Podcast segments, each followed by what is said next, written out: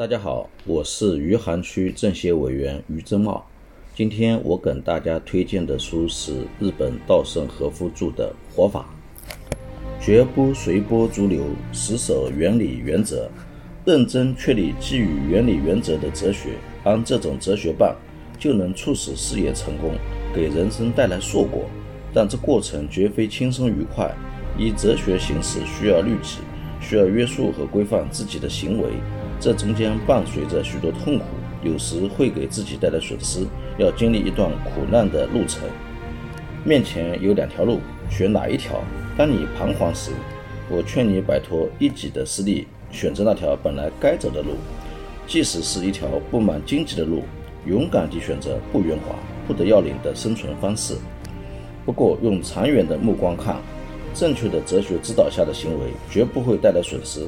即使有一时的损失，后面必有回报，而且可以避免大错。举例来说，现在日本还没完全摆脱泡沫经济的阴影。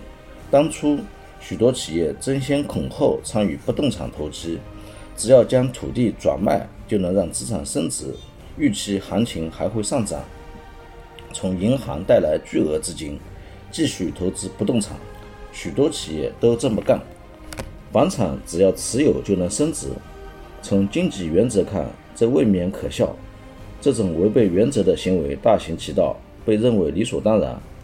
但是泡沫一旦破裂，渴望增值的资产转眼间变为负资产，不少企业落下一身债务。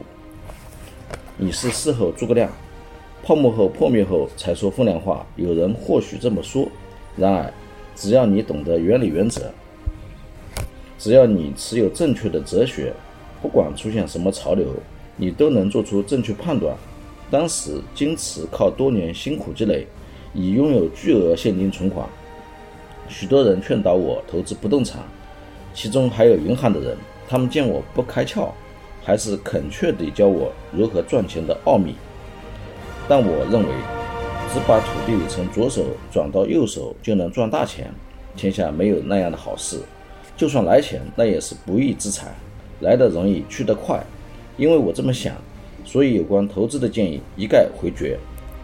只有额头流汗，靠自己努力赚来的钱，才是真正的利润。我的信念就这么单纯，这来自做人的正确的原理原则。所以在巨额暴利的引诱面前，我能告诫自己不起贪念。我内心从未有过丝毫动摇。由此可见。即使蒙受损失，也必须遵循的哲学；明知吃苦，也甘愿承受的觉悟。